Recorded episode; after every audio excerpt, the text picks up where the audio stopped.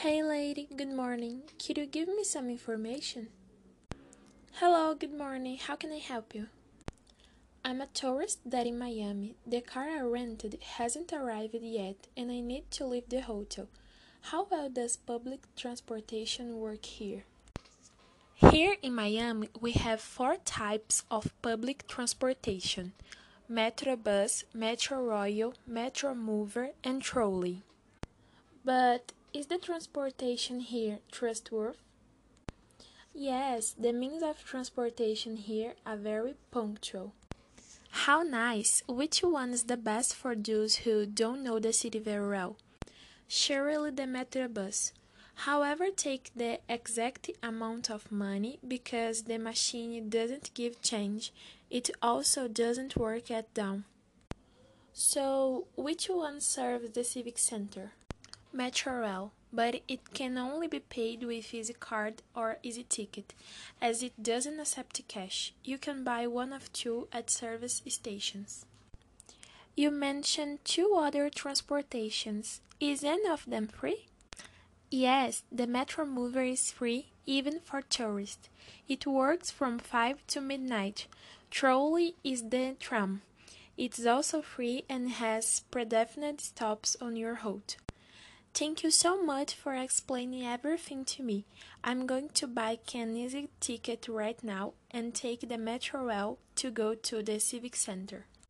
You are welcome. Enjoy Miami. Bye.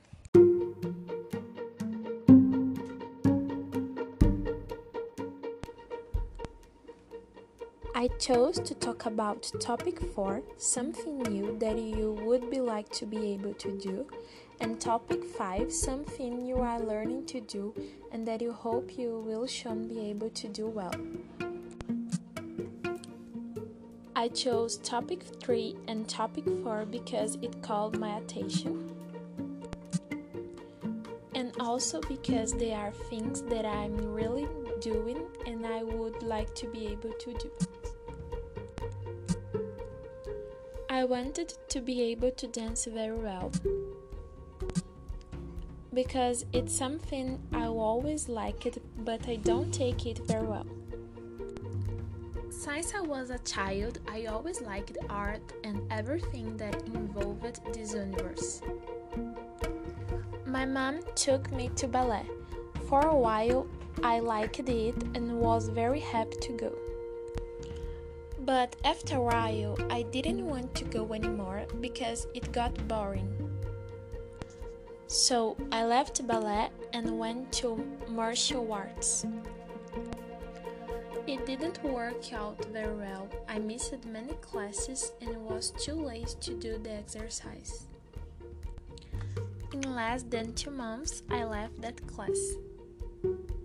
I decided to take guitar lessons. At first, I thought it would be super easy and I would learn fast. But it was actually very difficult and had to be very focused. Once again, I let go, and now I really want to be able to dance. Will I be able to go to the end? Signs from the next chapters.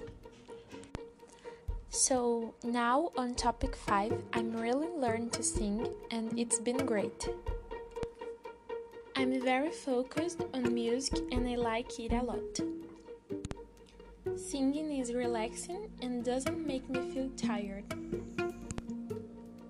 During that time, I improved a lot in class and learned a lot of new things. I hope to continue until the end this time. The class is individual, so I'm not ashamed. I believe I am able to finish this for real. The vocal exercises are funny.